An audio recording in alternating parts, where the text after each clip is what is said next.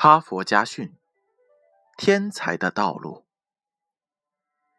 在里约热内卢的一个贫民窟里，有一个男孩子非常喜欢足球，可是他买不起球，于是就踢塑料盒、踢汽水瓶、踢从垃圾箱里捡来的椰子壳。他在巷子里踢，在小市场边上的路上踢。在能找到的任何一片空地上踢。有一天，一位足球教练看见他又在踢一个东西，他发现这个男孩踢得很专注，就主动提出送给他一个足球。小男孩有了足球，踢的是更卖劲儿了。不久。他就能准确的把球踢进远处随意摆放的一个水桶里。圣诞节到了，男孩的妈妈说：“我们没有钱买圣诞礼物送给我们的恩人，就让我们为他祈祷吧。”小男孩跟随着妈妈祷告完毕，向妈妈要了一把铲子，跑了出去。他来到足球教练别墅前的花园里，选了一个合适的地方，开始挖一个土坑。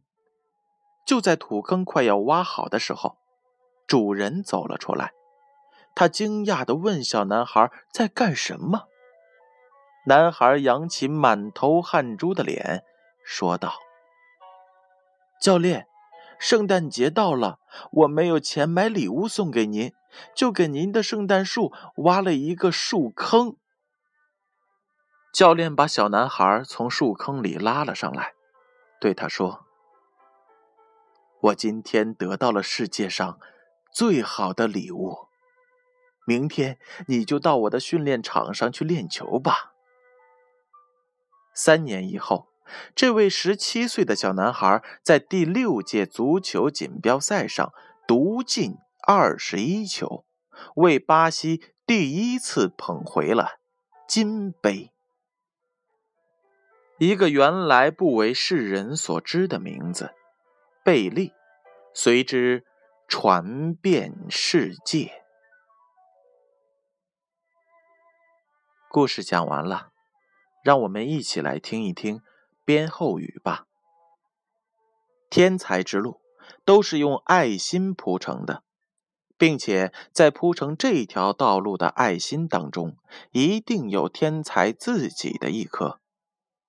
当我们抱怨说没有人关怀我们，没有人爱我的时候，请我们扪心自问：我们给了别人多少爱？